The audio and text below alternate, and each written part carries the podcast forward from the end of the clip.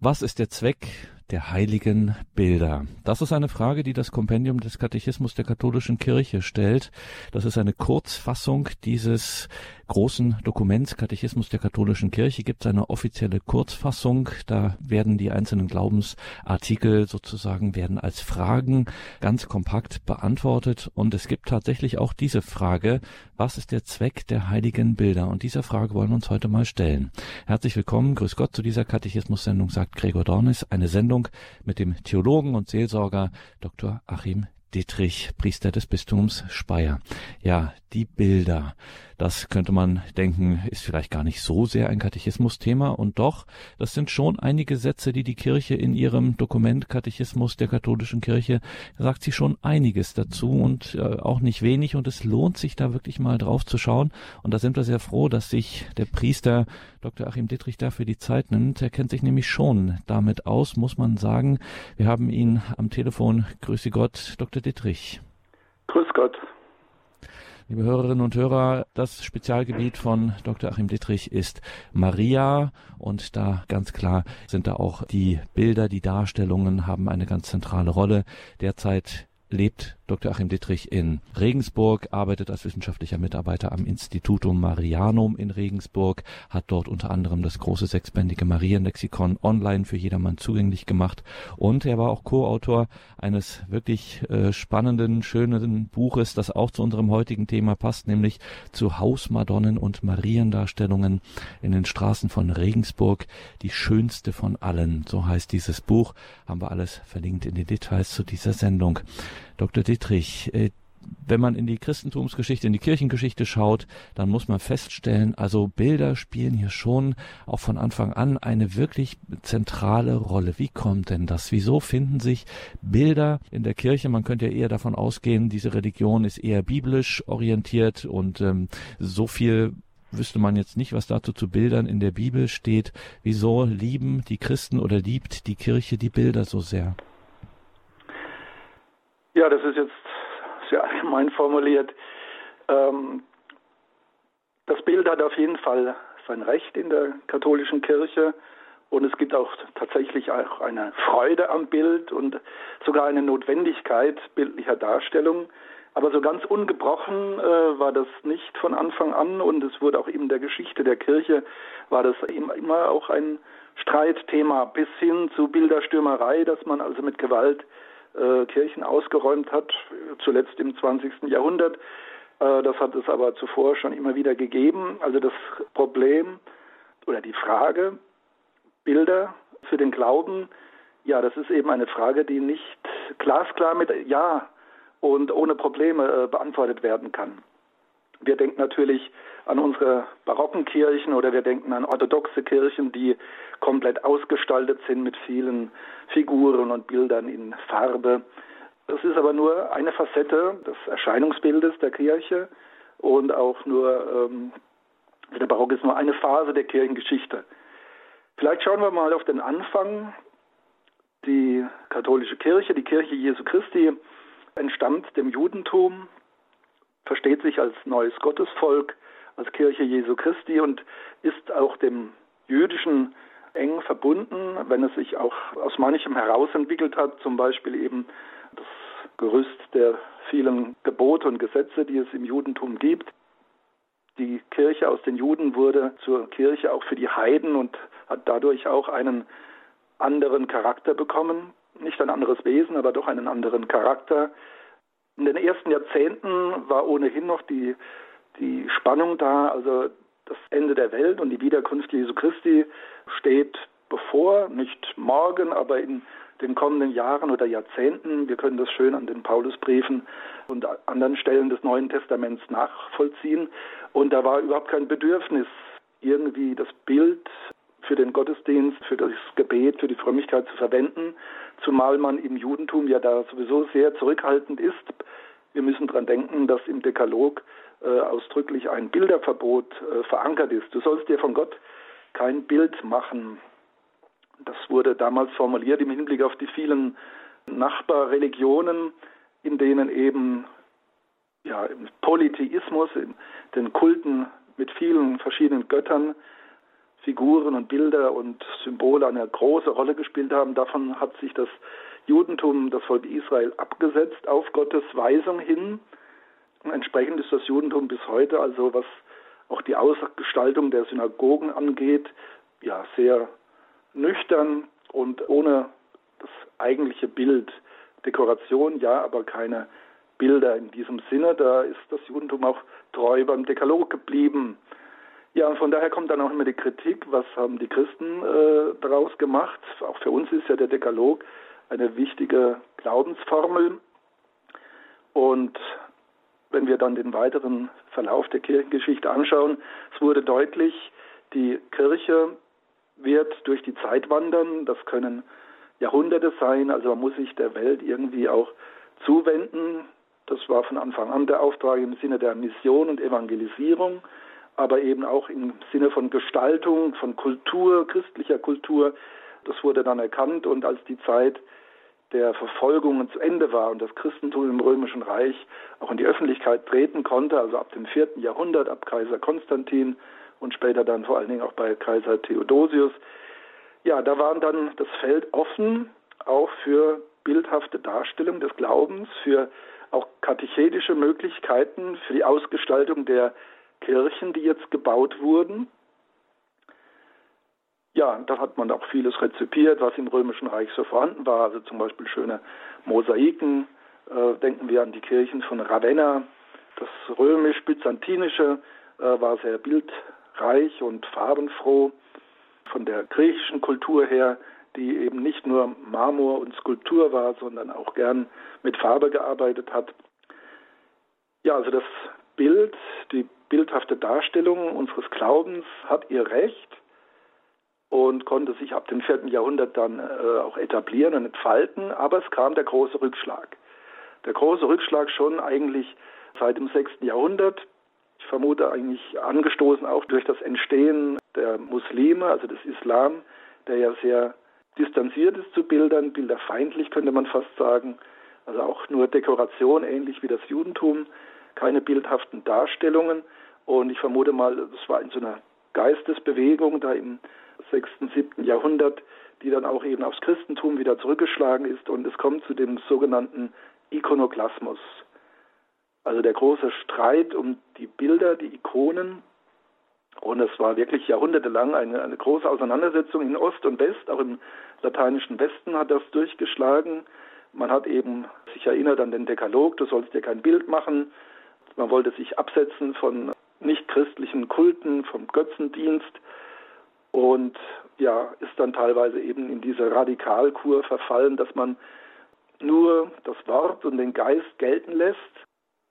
Das gab es später immer wieder einmal, aber so notwendig das manchmal ist, wie im Sinne wie einer eine Art Diät und äh, Verzichtsübung, so hat es auch seine Gefahr und deswegen hat man dann im 8., 9. Jahrhundert das auch kirchlicherseits, also auch von den Bischöfen, vom Papst her, von der Theologie her hat man das dann doch korrigiert und hat dem Bild sein Recht zurückgegeben. Und zwar nicht nur als Zugeständnis, sondern durchaus auch als Notwendigkeit, weil wir an den dreifaltigen Gott glauben. Das göttliche Wort, Jesus Christus, er ist Mensch geworden. Er hat sich ja bildhaft, leiblich in die Welt begeben. Man kann ihn anschauen, man kann, konnte ihn anfassen. Also hat sich selbst ins Visuelle begeben, nicht nur äh, rein geistig, abstrakt, sondern ganz konkret, leibhaftig, bildhaft. Und von der Inkarnation her hat also eben die Darstellung Jesu Christi und der Heiligen, der Apostel, hat also sein Recht und auch seine, seinen Sinn. Herausragend ist hier der große Theologe äh, aus dem Osten, Johannes von Damaskus.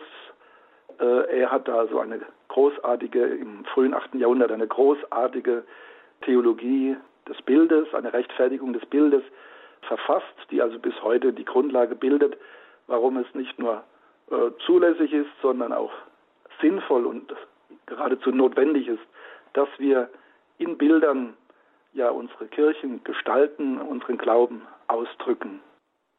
Sagt Dr. Achim Dittrich in dieser Katechismus-Sendung bei Radio Horeb Leben mit Gott, wo wir nach dem Zweck der heiligen Bilder fragen, so die wörtliche Formulierung der Kirche im Kompendium des Katechismus der katholischen Kirche. Und da hören wir jetzt ein paar ostkirchliche Klänge, wenn wir schon in diesem Teil des Christentums gerade unterwegs sind.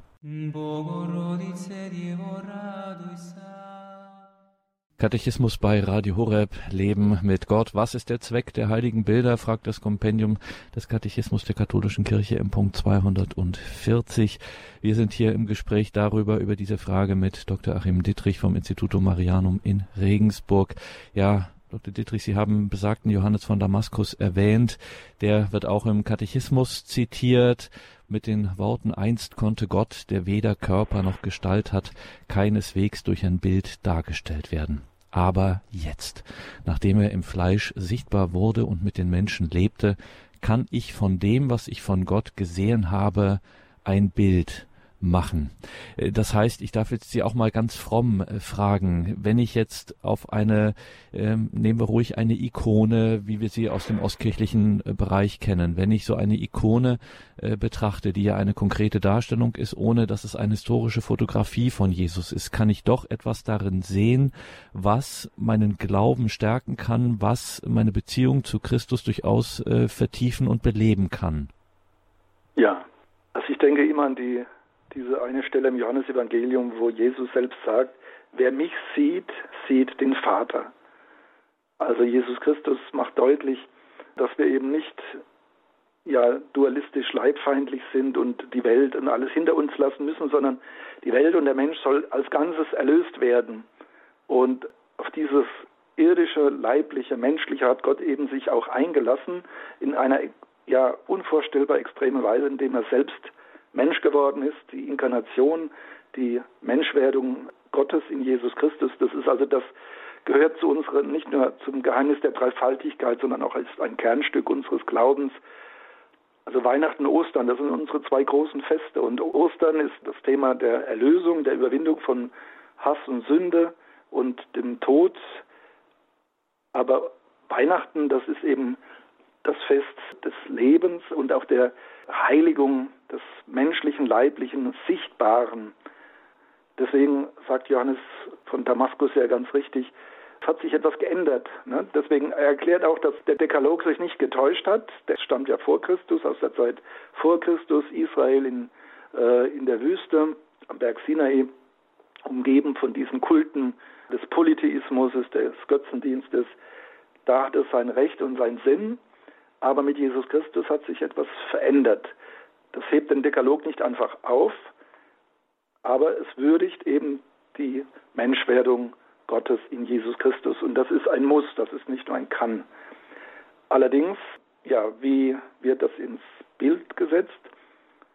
Die Heilige Schrift zum Beispiel hat also, ja, das Neue Testament hat ein Nullinteresse am Äußeren, am, an den Gesichtern, an den Personen, ihren Gestalten.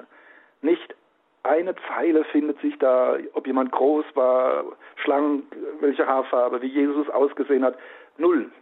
Das ist sehr auffällig. Also äh, es wird sehr viel Persönliches geschildert und vorgetragen, bis hin zu seelischen Vorgängen, wenn es zum Beispiel heißt, Maria bewahrte all diese Dinge in ihrem Herzen. Aber es nicht eine Zeile, nicht ein Wort, Maria war von großer Gestalt oder hat so und so ausgesehen. Das ist hochinteressant. Aber es wird auch deutlich, es geht um die Person, das Personale. Und ja, das Intensivste ist natürlich die persönliche Begegnung, leibhaftig, live. Jetzt ist aber die Zeit äh, nach der Himmelfahrt Jesu Christi, nach Pfingsten und da braucht es, weil die leibhaftige Begegnung in dieser Welt so nicht mehr möglich ist, braucht es eben den Glauben und der Glaube braucht auch Bilder. Vielleicht muss man da auch von der Sprachphilosophie ein wenig ja, beisteuern, dass es eigentlich kein abstraktes Denken gibt ohne Bilder. Der Mensch, also wenn er sich irgendetwas vorstellt, also einen Begriff verwendet, ein Wort, wenn er Tisch sagt, braucht er auch im Kopf ein Bild von einem Tisch. Und selbst die abstraktesten Dinge hat der Mensch dann irgendwelche Assoziationen, auch bildhafter Art. Also man darf und braucht eigentlich Geist und äh, das Materielle, das Visuelle gar nicht so streng voneinander zu trennen. Es ist auch bei uns, in unserer Wahrnehmung, in unserem Gehirn, ist es eigentlich auch miteinander verbunden. Also dass das gar nicht funktioniert, das so strikt gegeneinander zu stellen. Wenn wir an Bilder im Kult, in der Religion denken, dann äh, denken wir natürlich auch gerne, ich habe es eingangs schon gesagt, an unseren westlichen Barock, Rokoko, aber eben auch an die Ostkirche, an die Orthodoxie mit ihren Ikonen, mit ihren prächtigen Kirchen, mit den vielen Mosaiken und äh, das ist alles sehr, sehr sinnlich, visuell, also auch mit dem Weihrauch. Es ist nicht nur das Auge, auch das Gehör, das Ohr, also die Musik, die Gesänge, das ist alles sehr wichtig. Ja, in der Orthodoxie, die Liturgie möchte uns ja den himmlischen Thronsaal in gewisser Weise vergegenwärtigen. Liturgie ist also etwas, was verbunden ist mit dem Himmel. Die Liturgie des Himmels, wie sie zum Beispiel in der Johannesoffenbarung ja auch geschildert wird, sie äh, ist nicht fern, sondern wenn wir Gottesdienst feiern, äh, ernsthaft, wahrhaft Gottesdienst feiern, dann haben wir Teil an der himmlischen Liturgie. Äh, die himmlische Liturgie, die vollzogen wird von den Engeln und Heiligen im Sinne von Lobpreis und Anbetung Gottes. Und wenn wir das in unseren Kirchen, in unserem Gottesdienst tun, dann tun wir das in Verbundenheit mit der himmlischen Liturgie, mit der Gemeinschaft der Heiligen im Himmel. Und die Orthodoxie und auch letztlich unsere katholische Auffassung von Liturgie und Kirchenraum will das eben auch äh, sinnlich erfahrbar machen, nicht nur abstrakt, sondern eben auch sinnlich. Das kann auch ausarten, das kann auch äh, überbordend werden, dass also der Geist und die Botschaft, das Evangelium davon erdrückt wird, dass also die Bilder, Figuren, dass das zu dominant wird, zu viel Ablenkung bringt, ähm, zu viel Zerstreuung. Deswegen ist es in der Kirche auch immer wieder solche Reformbewegungen gegeben hat, wie zum Beispiel Bernhard von Clairvaux äh, und die Zisterzienser, also die sehr, sehr zumindest in den ersten Jahrhunderten sehr, sehr spröde Kirchen gebaut haben. Wenn man so eine original erhaltene spätromanische oder frühgotische Kirche erlebt, da ist also nicht viel mehr als Stein. Es durfte nur eine Figur aufgestellt werden, also ein Kreuz und eine Figur Mariens. Und ansonsten keine Figuren, keine bunten Fenster, kein Glockenturm. Äh, also man war da sehr, sehr zurückhaltend. Bernhard legt auch dar, dass er sagt, Natürlich haben wir Menschen Augen und sehen, aber für die rechte Haltung des Christen braucht es erst eine Läuterung, eine Säuberung der Sinne, des Sehens und erst wenn wir den Glauben vom Hören her gewonnen und gefestigt haben, dann sind wir auch vorsichtig in der Lage, die Welt, auch die Schöpfung, die Menschen und die Kunst also auch in sinnvoller, hilfreicher Weise zu verwenden. Aber es ist ein Sekundäres, ein nachgeordnetes. Also bei Bernhard hilft die Kunst nicht dem Glauben, sondern es ist ein nachträglicher Ausdruck, wogegen zum Beispiel andere Theologen sagen, also die Kunst will uns mit Gott in Verbindung bringen, sei es im Rahmen der Liturgie oder eben auch der persönlichen Andacht, wenn wir in einer Seitenkapelle ein wunderschönes Bild oder eine schöne Skulptur sehen von einem Heiligen oder von Christus, einem Geschehen aus der Bibel. Da ist der Ansatz anders als bei Bernhard. Da will dann die Kunst, das Bild unmittelbar helfen, dass wir durchstoßen, durchdringen zum Glauben und seinen Geheimnissen, zu seinem Gestalten.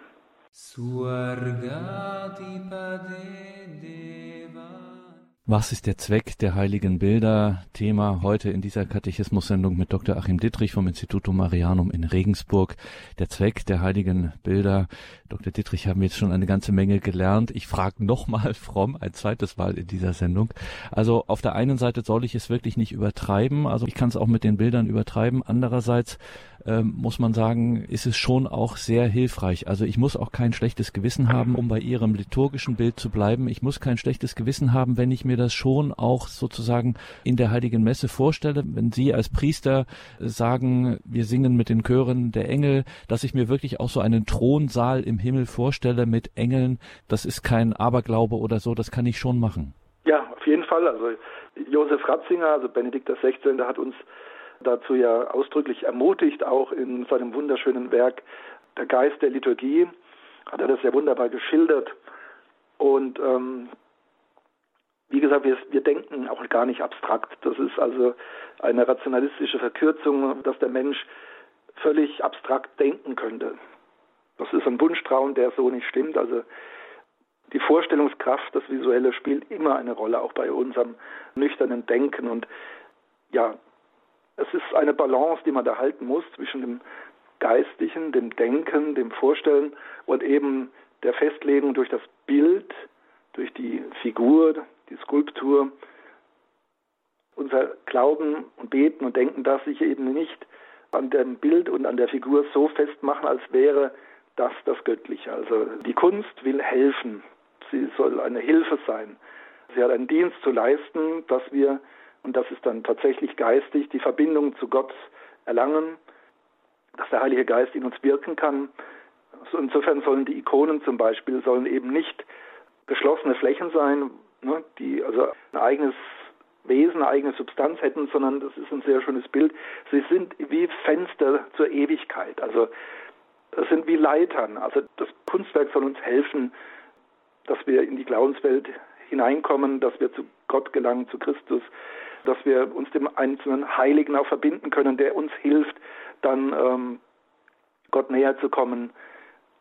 Das ist immer die kritische Frage, die an alle religiöse kirchliche Kunst äh, zu stellen ist. Also will sie dienen, will sie helfen, dem Glauben im Sinne der Verkündigung oder eben auch der, ja, der Betrachtung, der Einstimmung in das Gebet und auch in den Gottesdienst, auch im Sinne einer Liturgie, die eben Himmel und Erde verbindet. Ja, also das ist wie gesagt verständlich, dass es in der Geschichte der Kirche immer wieder auch diese Reinigungs- äh, und kritischen Phasen gegeben hat. Ja, so wie man nicht immer eine Diät machen kann, eine Dauerdiät, so sollten auch diese Phasen im Prinzip nur eine Läuterung bringen, eine, eine Klärung und dann der Kunst wieder Raum geben. Also nichts schlimmer, als wenn man einen Bildersturm durchführt, eine Kirche ausräumt und sie leer stehen lässt. Ich denke an eine Ordensschwester, eine Trappistin, die äh, gesagt hat, sie hat es nicht begriffen in den 60er Jahren, dass die Leute also mit hohen Tönen die Kirchen ausgeräumt haben, dass sie ausgesehen haben wie Lagerhallen und äh, Pferdeställe. Aber zu Hause hat man schön schick und behaglich gewohnt. Also das war für sie immer die Diskrepanz. Wir wollen ja Gott die Ehre geben, wir wollen ihn ehren und das eben auch durch eine feierliche Liturgie. Es geht auch nicht nur um uns selbst, dass wir eine Hilfe haben für unser Verständnis, sondern alle Kunst ist natürlich auch Gotteslob. Äh, wir ehren darin Gott und den Glauben, die Erlösung. Wir feiern, würde Josef Ratzinger auch sagen, wir feiern den Glauben, wir feiern Gott in der Kunst, wenn es echte äh, religiöse kirchliche Kunst ist. Und insofern hat auch der Barock und der, das Rokoko, diese Hochphasen haben ihr Recht, weil sie wollen ein Fest sein, ein theatralisches Fest des Glaubens Gottes und der Heiligen äh, im Sinne des Lobpreises, aber eben auch der Erhebung und der Verkündigung für die Gläubigen. Und wenn man dann zum Beispiel in dieses eingangs erwähnte Buch, wo Sie mit daran maßgeblich gearbeitet haben, Dr. Dittrich, die schönste von allen, die Hausmadonnen und Mariendarstellungen in den Straßen Regensburg, wenn man da hineinschaut, dann ähm, haben Sie durchaus auch Beispiele dafür angeführt, dass nach dieser, ich nenne es mal, Krise des Bildes im 20. Jahrhundert, dass es da durchaus auch schon wieder zeitgenössische heilige Bilder gibt, die durchaus auch Ausdruck, wie Sie sagen, des Gotteslobes, des Nachdenkens und der Vertiefung des Glaubens sind. Auch da gibt es durchaus einiges, was da auch zeitgenössisch auf uns wartet. Wir müssen nicht nur in die Vergangenheit schauen. Ja, ich meine, wir kommen immer aus der Vergangenheit, also jede Zukunft äh, hat eine Herkunft. Wir erfinden uns nicht im Moment. Insofern ist auch die moderne Kunst äh, nicht vom Himmel gefallen, sondern entwickelt sich teilweise, teilweise auch in kritischer Absetzung äh, oder in Fragestellung der alten Formen der Gotik und des Barock, der Romanik. Eine sehr selbstständige Kunst haben wir heutzutage eigentlich nicht mehr. Die ist mit dem 20. Jahrhundert, möchte ich mal sagen, verschwunden. Also die Kunst hat sich damals von der bisherigen Kunst weitgehend abgestoßen, hat sie in Frage gestellt, aufgelöst äh, verfremdet, bis hin, dass man heute also nach wie vor immer noch viel Gegenstandsloses, Unpersönliches hat in der Kunst, also dass Gegenstände und Personen eigentlich ungern abgebildet werden, also nach wie vor das hohe Ideal, die abstrakte Kunst.